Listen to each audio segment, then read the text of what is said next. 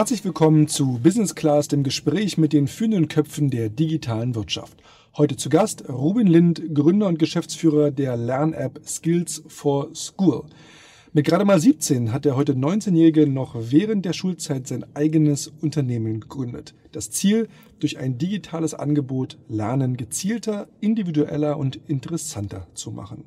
Mit ihm sprechen wir heute darüber, wie die Digitalisierung Lernangebote verbessern kann, wie sich der Markt für Lernangebote in Zukunft wandeln muss und was es heißt, mit 17 als Schüler sein eigenes Unternehmen zu gründen. 2016 hat er die Idee zu Skills for School geboren, nämlich nach einer verunglückten Mathe-Klausur. 2017 dann das Abitur und der Gewinn von 10.000 Euro für Skills for School bei einem Wettbewerb der Initiative Startup Teens. Übrigens wegen deren Teilnahme er nicht an seiner Abi-Nachprüfung teilnehmen konnte. 2018 ist dann Skills for School endlich an den Markt gegangen und er wird bei gründer.de als Gründer des Jahres ausgezeichnet und da als Disclaimer, ich war da in der Jury und durfte dich da kennenlernen, lieber Ruben. Herzlich willkommen bei Business Class. Hey Tilo. Was hättest du dir denn selber in der Schule gewünscht, was du jetzt, nachdem du die Schule abgeschlossen hast, sagst, Mensch, also wenn ich das damals gehabt hätte, das wäre eine andere Nummer gewesen? Also ich hätte ähm, wahrscheinlich gerne flexibleren Unterricht gehabt, wo ich mir beispielsweise selber Module raussuchen kann ähm, in bestimmten Bereichen, die ich ähm, zu einer Zeit meiner Wahl durchgehen kann. Und ich hätte mir einen Lehrer wahrscheinlich weniger als Wissensvermittler mit viel Frontalunterricht gewünscht, sondern mehr als jemanden, ähm, ja, der mich mentort und der mir hilft, ähm, zu verstehen, wie man vernünftig lernt und der mir zeigt, wie Lernen funktioniert, sodass ich mich vorbereiten kann auf das, was relevant ist und auf die Themen, ähm, die ich eben im Anschluss für das Berufsleben brauche. Nun weiß man oftmals als Schüler, wenn man 12, 13, 14 ist ja noch nicht, was man machen will, ist ja wie im Kindergarten wieder äh, Koch, Feuerwehrmann oder Arzt werden möchte. Insofern ein gewisses Spektrum ist ja wahrscheinlich schon nötig, überhaupt erstmal auch Schüler heranzuführen, kann ich äh, mir vorstellen. Was hat dir da gefehlt, ähm, jetzt außer Mentoring? War es eher das System, was sich sozusagen gestört hat? Oder war es einfach, dass du gesagt hast, ich habe zu viel gelernt, was ich später gar nicht brauche, was man ja dann doch immer erst hinterher weiß? Das, das nicht unbedingt. Also ich würde schon sagen, das, was ich in der Schule gelernt habe, war sinnvoll. In den, gro in, in, in, in den größten ähm, Teilen zumindest. Und ich habe halt in bestimmten Bereichen, ähm, ja, habe ich, hab ich Dinge vermisst, wo ich mir gedacht habe, Mensch, da hätte ich gerne noch mehr gelernt in der Schule. Sei es jetzt äh, Bereiche wie Vertragsrecht, wie... Ähm, ja, Gesellschaftsrecht, einfach Dinge, die mich ja aktuell sehr beschäftigen, wo ich mir dachte, okay, das sind eigentlich Dinge, die ähm, kann man auch mit in die Schule reinnehmen, muss man aber nicht, weil es braucht ja wiederum auch nicht jeder, aber so ist es eben auch bei vielen anderen Fächern, die gelehrt werden, wo man sich denkt, gut, das ist nicht unbedingt das Grundwissen, was jetzt frontal vermittelt werden muss. Ich glaube, dass es früher einfach ein bisschen so war, dass ich in die Schule gegangen bin, weil das das Wissensmonopol war, das mir Wissen mitgegeben hat, aber heutzutage ist es halt viel mehr so, dass ich das Wissen, was ich brauche für bestimmte Situationen, ähm, ja, ich kann es mir einfach googeln. Äh, so, so sollte man einfach viel mehr in die Schule gehen und, und die Dinge lernen, die Soft Skills vielleicht, die man dann im Arbeitsleben braucht. Lernen, lernen. Genau, lernen, lernen, aber eben auch Soft Skills ähm, angeeignet bekommen, dass man vernünftig in Diskussionen gehen kann, dass man begründen kann, dass man ja bestimmte Dinge reflektiert und nicht einfach nur hinnimmt. Ich glaube, das könnte noch viel mehr in der Schule kommuniziert werden und man könnte aber dann eben sagen, okay, und das macht man anhand der Themenbereiche, die für das Grundwissen notwendig sind. Weil ich glaube, beispielsweise, wenn das System schon so ausgereift wäre in unserem deutschen Schulsystem, dann bräuchte es wahrscheinlich unsere Lern-App gar nicht. Hast du das Gefühl, dass Schule generell digitaler werden muss? Also neulich in der Vorbereitung zu unserem Gespräch hat mir unsere Redaktion auch einen Artikel rausgesucht, dass die meisten Lehrer noch nicht mal eine E-Mail-Adresse haben, also privat schon, aber man kann sie quasi dienstlich, professionell sozusagen nicht äh, erreichen und es große Debatten gibt, darf es dann überhaupt WhatsApp-Gruppen zwischen den Eltern geben und so weiter und so fort, auch teilweise Probleme, die man vor 20 Jahren noch gar nicht gehabt hat. Wie ist da dein Punkt? Naja, alles um uns herum wird ja ein Stück weit digitaler, also relativ schnell äh, digitaler und ähm, dadurch, dass das Bildungssystem dann einfach äh, ja durch die Politik getragen ist ähm, und sehr, sehr groß ist, ähm, in diesem föderalen System, dass dann immer noch durch die einzelnen Länder äh, Beschlüsse getroffen werden müssen, dadurch zieht sich das halt sehr mit der Digitalisierung im Bildungsbereich. Äh, man hat es ja gesehen jetzt an der Debatte um die 5 Milliarden, die ausgeschüttet werden sollten für den Digitalpakt. Das hat ja unglaublich lange gebraucht und selbst jetzt ist ja immer noch in der, in der Diskussion, wie die einzelnen Länder dann das Geld eben über die nächsten drei Jahre ausschütten. Und das zeigt einfach, ja, dass da noch unglaublich viel Nachholbedarf ist, was das Schulsystem angeht. Und ähm, ja, dass es sehr langsam geht, einfach aufgrund dieser politischen Barrieren, die man sich in das Schulsystem gebaut hat. Welchen Wandel beim Thema Lernen beobachtest du denn generell Jeder spricht davon, dass heutzutage eher das lebenslange Lernen eigentlich das, das große Thema ist und gar nicht punktuell mal was lernen und dann die nächsten 20 Jahre gar nichts mehr machen. Wie siehst du das? Na, es bezieht sich ja sehr stark auf den Arbeitsmarkt. Also wenn ich einmal was lerne, ähm, irgendwie ich gehe in die Schule, ich gehe anschließend in die Uni und habe dann meinen Job und ähm, brauche dann aber gefühlt die nächsten 40 Jahre nichts mehr lernen, sondern bin nur noch am Arbeiten. Das hat funktioniert, wo ähm, nicht so ein starker Wandel war in der Wirtschaft und in den Jobs eben, die auszuführen sind aktuell. Und äh, dadurch, dass da jetzt aber sehr viel passiert, dass sehr viele Bereiche einfach digitalisiert werden, an einigen Stellen wegfallen, an anderen Stellen dazukommen, muss ja permanent neu gelernt werden und dazugelernt werden. Und deswegen, äh, glaube ich, läuft es eher auf dieses Modell lebenslanges Lernen hinaus. Wo hast du denn die konkrete Lücke gesehen, wo du gesagt hast, also da will ich mit äh, Skills for School ansetzen und angreifen? Naja, gesehen, als ich damals damit angefangen habe, habe ich äh, wahrscheinlich gar nicht so eine große Lücke, sondern es war eher so ähm, das Lösen eines Problems, was ich selbst hatte. Du hast es ja angesprochen. Die Idee kam mir aufgrund einer missglückten Mathe-Klausur. Ich saß in der Mathe-Klausur und dachte mir, wieso kann ich mich, äh, wieso kann ich alles am Handy machen? Wieso kann ich irgendwie für die Fahrschule am Handy lernen? Wieso klappt das so gut? Und wieso bin ich bei meinen Klausuren immer nicht so gut vorbereitet? Weil ich war nie der Typ, ähm, der sich da so lange hinter das Schulbuch gesetzt hat und das dann äh, ja ganz intensiv durchgearbeitet hat, sondern ich war viel am Handy, war viel am Computer und habe mir gedacht, Mensch, ich würde mich gern vorbereiten. Und das war so der Grundansatz, wieso es zu Skills for School kam. Aber dann haben wir festgestellt, Mensch, Lernen ist ja nicht nur was, was irgendwie im Schulbereich digitalisiert werden muss, sondern man lernt ja eben auf dieses lebenslange Modell bezogen schon im Anschluss ja auch. Also man äh, hat danach entweder seine Ausbildung, sein Studium und danach geht man in den Beruf und auch Mitarbeiter müssen fortgebildet werden, sodass ja eben wir mit dem Produkt Skills for School angefangen haben, mittlerweile aber jetzt so weit sind, dass wir Skills for Work vertreiben, ähm, sprich Mitarbeiterfortbildung für Unternehmen und aber auch der Bereich Skills for Study für uns interessant ist, dass eben Studenten sich auch digital vorbereiten können. Und im Endeffekt wollen wir ja, so diese ganzen Lernzyklen mit dem Unternehmen abbilden. Aber wir sind auch noch nicht so alt und man muss äh, messbar bleiben bei dem, was man macht, gerade am Anfang. Und deswegen haben wir uns entschieden, jetzt aktuell den Fokus auf Skills for School und das äh, Produkt für die Arbeitgeber Skills for Work zu konzentrieren. Bei Skills for School, euer ursprüngliches äh, Produkt, wie muss man sich da das Businessmodell vorstellen? Da zahlen denn die Eltern für ihre Kinder oder was da das äh, Modell? Oder McDonalds sponsert die Aufgabe, das ist irgendwie drei Pommes plus äh, zwei Pommes pro Rechner oder? Nee, nee, ähm, das ist komplett ohne Werbung, weil uns ist es wichtig, dass keiner bei uns Werbung mitlernt, sondern dass man wirklich den Fokus, dass er beim Lernen liegt und dass es ähm, pädagogisch und didaktisch auch passt, obwohl man eben dann äh, in die Digitalisierung da reingeht. Da haben ja viele mal Angst drum, dass es heißt, okay, ihr macht das Ganze digitaler, aber ihr durchdenkt das nicht mehr didaktisch. Ähm, und das ist nicht unser Ansatz und äh, deswegen finanziert sich das Ganze, indem Schüler bzw. Eltern selber zahlen und ähm, man nimmt das dann entweder als Abo-Modell und sagt, man kauft die App jetzt mit allen Lerninhalten für alle Klassen und Fächer pro Monat. Oder man sagt, Mensch, ich schreibe jetzt übermorgen meine nächste Klausur. Ich muss ein äh, spezifisches Thema lernen, dann kann ich auch einfach nur dieses Thema einkaufen und bin damit günstiger, aber habe dann eben nur ein Thema für den Monat. Wie hast du das Gefühl, ist dir die Akzeptanz in den Schulen, wird dir da mittlerweile von Lehrern empfohlen oder sind die da eher skeptisch? Lehrer finden das gut, weil ähm, am Anfang war vielleicht so ein bisschen Skept äh, Skepsis da, weil Lehrer dachten, okay, was, was willst du jetzt? Willst du uns irgendwie ersetzen und ähm, brauchst uns jetzt demnächst nicht mehr? Aber nachdem sie verstanden haben, dass es eher ein Lerntool zum Begleiten, zum Begleiten des Unterrichts ist, wo ich mich vorbereiten kann, eben permanent sehen kann, wie gut ich vorbereitet bin, das, was ja eigentlich eine Klausur in der Regel macht. Also ich lerne im Unterricht, gehe dann in die Klausur und bekomme dann eine Rückmeldung und werde aber im negativen Fall einfach enttäuscht und verliere meine Lernmotivation. Und da ist es halt das Schöne ähm, bei unserer App, dass sich das Ganze anpasst auf jeden einzelnen Schüler und der eben das lernt, was er noch nicht kann und aber stetig motiviert wird mit Benachrichtigung, hey, du hast noch drei Tage, komm, du kannst noch ein Level aufsteigen, werd doch besser als irgendwie der und der und man versucht sich so ein bisschen zu messen, ähm, man kriegt Status in der App, also so das Thema Gamification haben wir versucht mit reinzubringen, um einfach ähm, ja auch den Spaß am Lernen nicht zu nehmen und ähm, das mit reinzubringen. Nun hast, warst du ja selber selber sozusagen äh, noch Schüler, da ging es doch zur Schule, als du gegründet hast. Im Nachhinein jetzt mit ein bisschen Abstand, war das eher ein Vorteil, dass du noch so nah dran warst? Du sagst du, Mensch, wenn ich doch ein paar Jahre älter gewesen wäre, wären mir ein paar Fehler vielleicht nicht passiert? Oder? Mit Sicherheit hätte ich einige Fehler vermeiden können äh, Fehler, die auch wehtaten, finanziell, aber auch, ja, die einfach Zeit gekostet haben. Wobei ich auf der anderen Seite natürlich auch sagen muss, die Fehler habe ich jetzt gemacht, die werde ich wahrscheinlich in Zukunft nicht mehr machen. Und ich glaube, hätte ich gewartet und mich dafür entschieden, jetzt studieren zu gehen und dann das Produkt in drei Jahren umzusetzen, dann wäre Time to Market komplett weg, weil das ist einfach ein Produkt, was jetzt aktuell ist, weil jetzt ist die große Lerndebatte äh, in den Schulen, in den Kommunen. Ähm, und das ist gerade das, was digitalisiert wird, auch hier jetzt im deutschen und europäischen Raum. Und deswegen ist jetzt der Zeitpunkt für uns, das umzusetzen und nicht in drei Jahren, wenn ich vielleicht meinen Bachelor abgeschlossen habe. Seht ihr da viele Mitbewerber mittlerweile, die sagen, Mensch, das Thema Lernen kommt jetzt, wo große Verlage, die vielleicht früher Schulbücher hergestellt haben, sagen, da will ich jetzt auch ran. Ich erinnere mich, da gab es äh, neulich auch einen großen Exit einer Mathe-App sozusagen. Math 42 war das. Äh, genau, Math 42 hier aus, aus zwei Berliner Gründer, Brüder hier.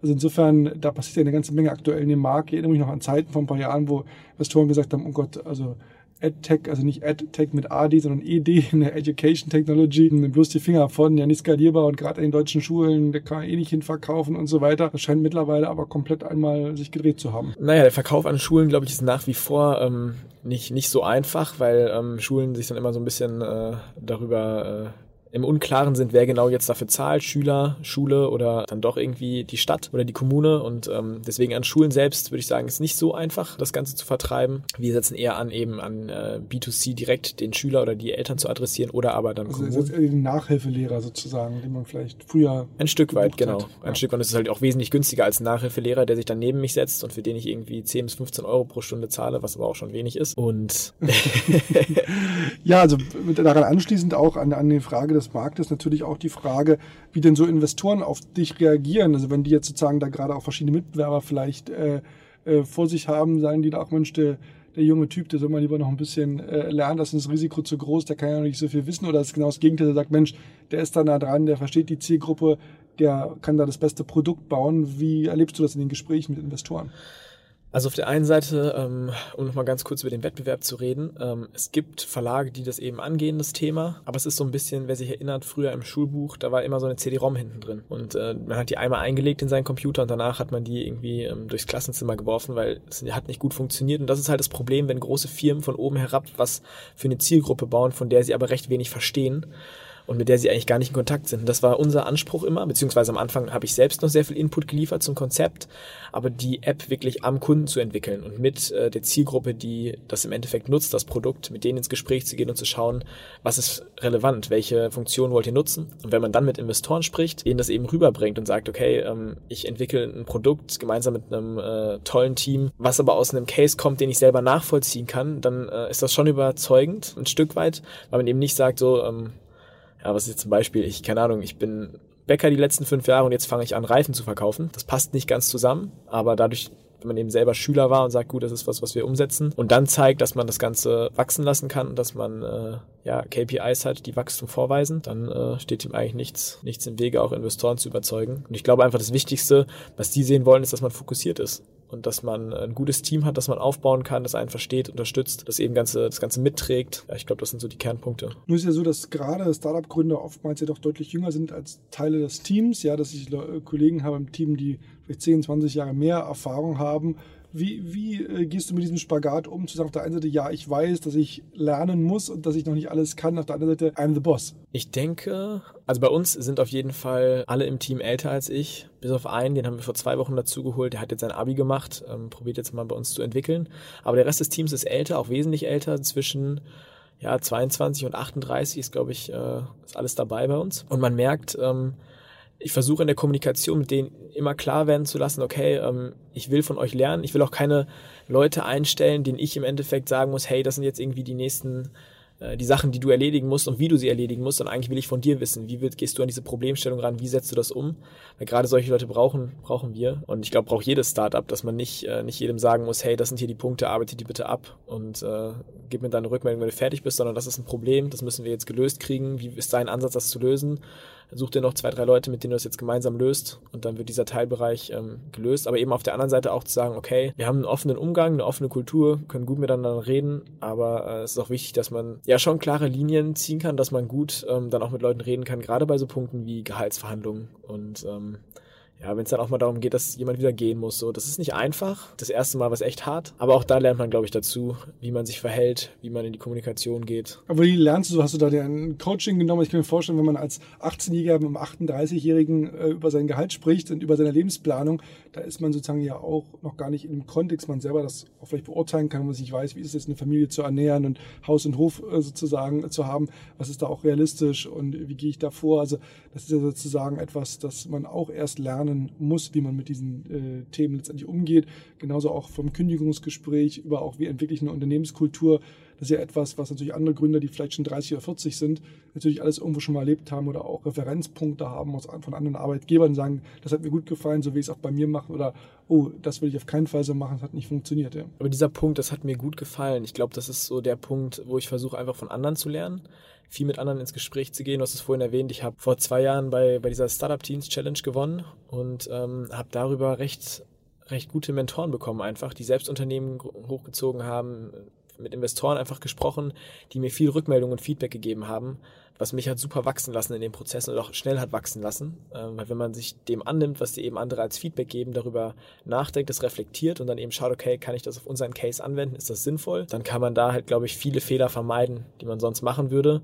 Und äh, ja, man wird dann einfach stärker, wenn man weiß, okay, erklär mir das doch einfach mal, wie verhandle ich jetzt mit so einem 37-Jährigen sein Gehalt, weil ich kann die Situation ja gar nicht nachvollziehen, wenn der sein Haus abbezahlen muss und zwei Kinder hat, wie du sagst. So.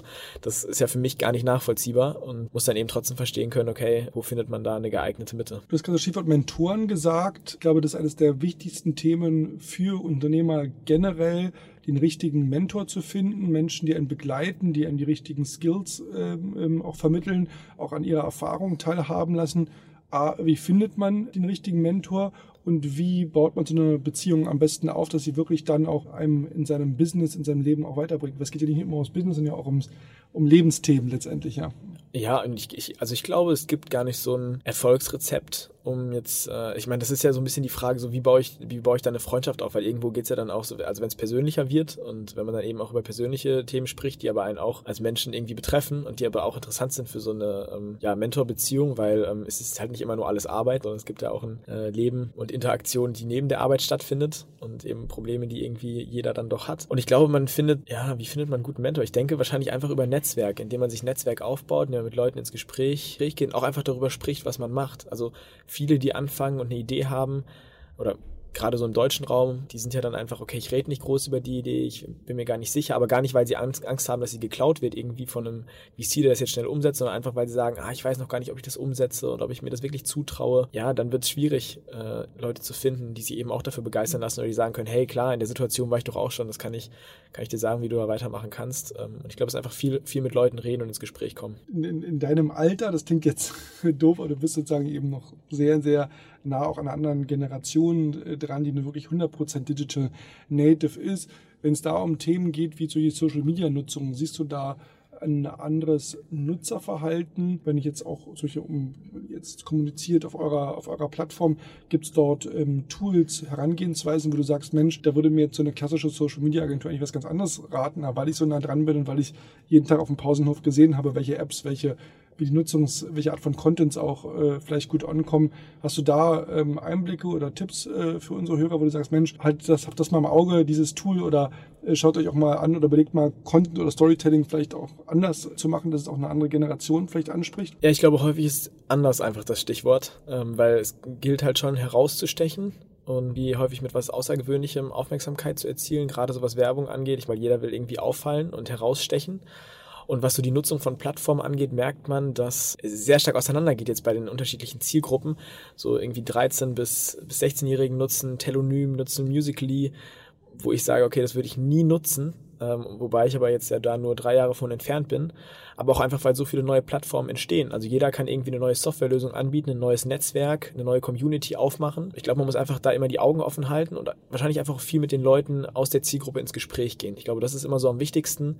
Das machen auch wir, wenn wir unsere äh, Werbekampagnen fahren, dass wir einfach gucken, okay, wir haben jetzt hier fünf Stories, die würden wir gerne als Video verdrehen, beziehungsweise eine davon, schicken das rum, ähm, entweder den Sohn oder die Tochter fragen, einfach mal in die Klassengruppe so, auch wenn das sehr ähm, ja, unkonventionell ist, man sagt, okay, so wird es wahrscheinlich keine Marketingagentur machen, die würden da anders herangehen. Glaube ich, ist das doch ein Punkt, wo man sagen kann, okay, aber das ist das, was die Zielgruppe letztendlich anspricht. Und äh, ja, was natürlich viele machen, ist einfach mit Vorbildern zu arbeiten, so. Nicht, also warum ist Influencer-Marketing so stark, so einfach gerade aus dem Grund, wenn man sagt, okay, hier sind bestimmte Leute, die haben eine Vorbildfunktion, bauen sich das auf. Ja, zu denen schauen die Leute herauf und sagen, gut, wenn du das Produkt nutzt, wenn du diese Dienstleistung in Anspruch nimmst, dann schaue ich mir das vielleicht auch mal an. Und ich glaube, das sollte man einfach im Blick haben. Ja, muss einfach immer mit der Zielgruppe ins Gespräch kommen. Ich glaube, den Tipp, den gab es schon vor 20 Jahren, den gibt es heute, da hat sich nicht groß was dran geändert. Nur, dass es schnelllebiger geworden ist. Und es anscheinend auch die Inhalte immer stärker auf einzelne Zielgruppen auch dann zugeschnitten sein müssen, dass natürlich auch immer wieder neue Tools und Kanäle letztendlich auch dazu kommen. Es wird nicht weniger. Richtig, genau. Du selber bist ja sehr aktiv auch auf Instagram. Instagram, das darf man ja auch sagen. Wer dein, an deinem Leben teilhaben möchte,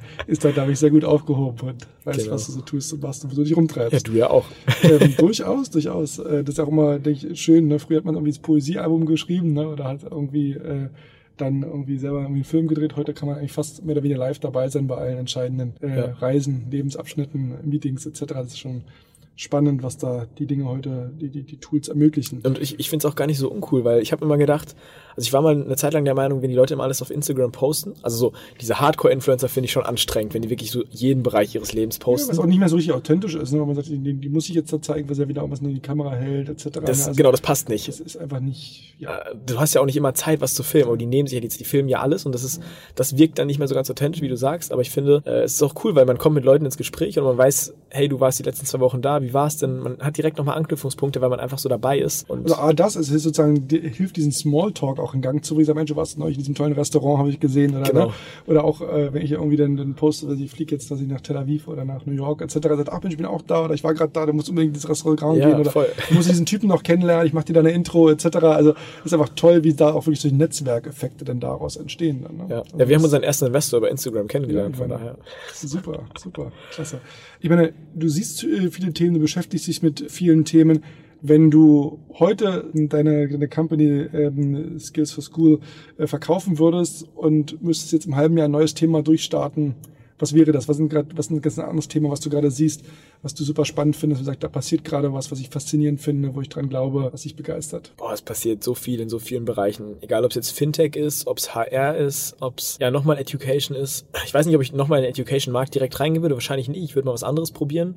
Wahrscheinlich würde ich äh, in die HR-Branche gehen, weil War of Talents wird super spannend die nächsten Jahre. Ist jetzt schon spannend. Und wenn man sich anschaut, ich meine, du kennst es so aus San Francisco, das ist ja noch härter, wenn du irgendjemanden haben willst, der gut ist. So, wo, wann sind die nicht bei Google, bei Apple oder bei Facebook? So, das ist, die, die gehen dahin, weil die werden gut bezahlt. Und auch das, auch das wird in Deutschland härter. Und ähm, das passt halt ganz gut zu dem Bildungsbereich, weil es schließt an. Also wir machen aktuell Schule und, und Bildung und dann eventuell Studium und dann müssen die Leute ja auch irgendwie vermittelt werden oder müssen den richtigen Arbeitgeber finden. Und deswegen glaube ich, dass HR so die nächsten Jahre schon, schon ein spannendes, äh, spannendes also Thema ist. Also HR-Tech ist ja heute schon ein großes Thema, wenn man an Unternehmen denkt, Personio, ja, Super Company aus München, gibt es ja viele, viele andere ähm, auch in diesem Bereich. Auch in Berlin gab es ja auch schon etliche Exits in dem Bereich.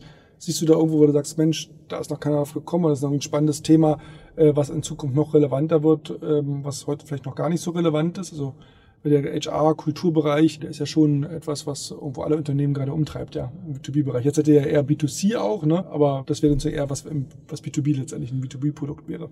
Richtig, genau. Also unabhängig, ich wüsste jetzt, glaube ich, aktuell könnte ich dir jetzt nicht sagen, welches Produkt wir umsetzen würden oder ob es dann doch eine Dienstleistung ist, die wir denen anbieten. Genau, aber würde wahrscheinlich irgendwie in so eine Richtung ausfallen, weil es ein super spannendes Thema ist und weil Unternehmen einfach auf der Suche sind und sind auch natürlich bereit, irgendwie dafür zu zahlen. Wo es auch ein Markt ist, wenn man die Wirtschaft abwärts geht, ist es erste die ersten Startups, wo sie dann keine Aufträge mehr reingehen, weil du keine Leute mehr brauchst oder weil du entlässt etc. Also ist es auch schon natürlich zyklisch, aber klar, wenn es nach oben geht, dann ist das eines der ersten Bereiche, der boomt, ja. Wenn du jetzt einen anderen äh, jungen Gründer, der genau in der gleichen Situation war wie du, der sagt, ich bin gerade frisch aus der Schule, ich will jetzt gründen, ich will starten.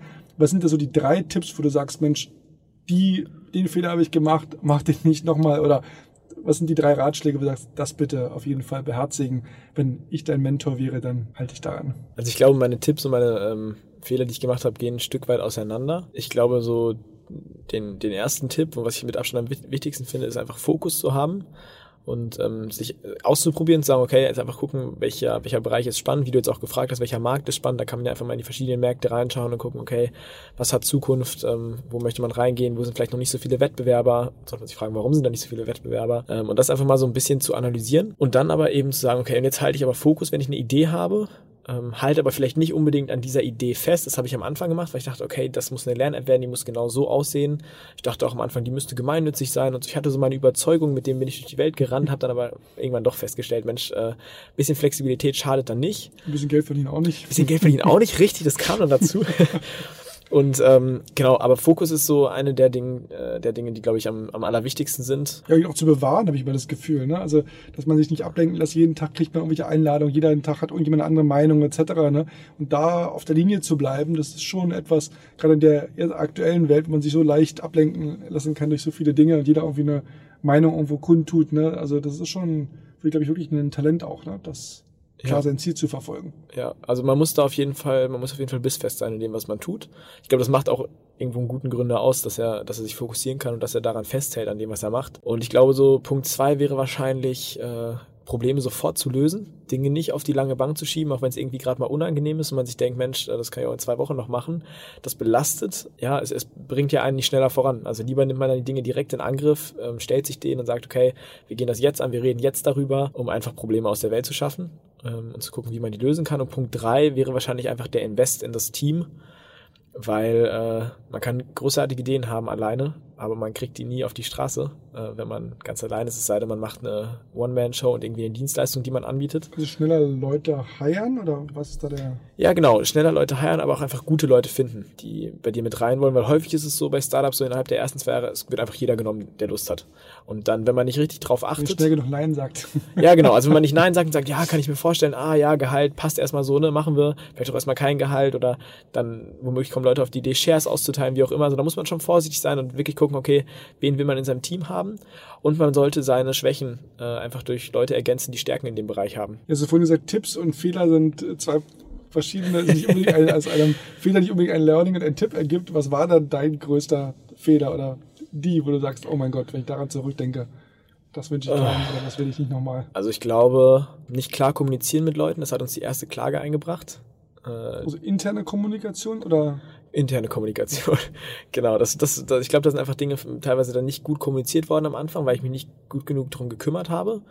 Weil ich irgendwie gesagt habe, okay, es geht jetzt um das Produkt, äh, egal jetzt, was die Leute gerade sagen, und dann geh einfach, wenn du keine Lust mehr hast. Und dann, äh, ja, ähm, kam so die erste Klage mal rein, die äh, ja fallen gelassen wurde von, von der Person, oder die im Endeffekt, wo es gesagt wurde, okay, die ist äh, gegenstandslos, aber wo ich gemerkt habe, okay, die hätte man vermeiden können, wenn man klarer von Anfang an kommuniziert hätte und bestimmte Dinge klargestellt hätte. Ja, ich glaube, das war so der größte Punkt, äh, der größte Fehler, den ich je gemacht habe. am Ende des Tages kommt doch immer wieder alles auf das Thema besser kommunizieren und richtig kommunizieren. Kommunikation ist so, dass ich, ich glaube, wir haben auch Äh, bis doch jetzt noch kein ja. Tool gefunden, wo man vernünftig kommuniziert. Also ich weiß nicht, entweder wir haben Slack probiert, dann haben wir über Rocket Chat probiert, dann Trello als, als, als Board irgendwie, um Sachen hin und her zu schieben, dann mit den einen Threema, weil die kein WhatsApp nutzen wollen, mit den anderen doch wieder WhatsApp und irgendwie, äh, ja, so eine einheitliche, und mit den anderen Mails und irgendwie so eine einheitliche Kommunikation, äh, ja, in einem Unternehmen dann zu etablieren, glaube ich, braucht schon Zeit und braucht Durchhaltevermögen. Also Respekt an jeden, der das äh, gut hinkriegt in seiner Unternehmenskultur. Lieber Ruben, ein schönes Schlusswort. Vielen, vielen Dank, dass du da warst und heute unser Gast warst. Alles Gute für dich und auf bald. Danke dir.